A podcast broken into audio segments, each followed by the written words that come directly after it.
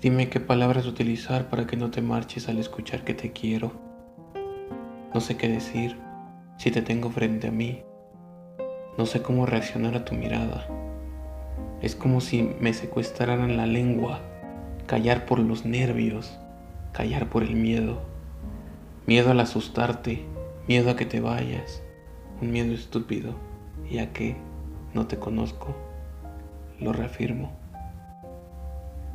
Una emoción tan grande de escribirte en el primer poema, de tal cual como te ve mi corazón y como te miraban mis ojos cerrados al tratar de ver tu foto.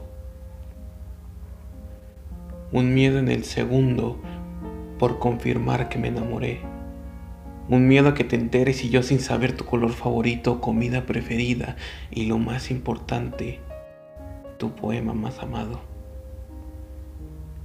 Por eso es que escribo lo que siento y en este poema descubrir el modo de decírtelo, la manera de capturarlo en palabras y la forma, la forma de robarte el corazón.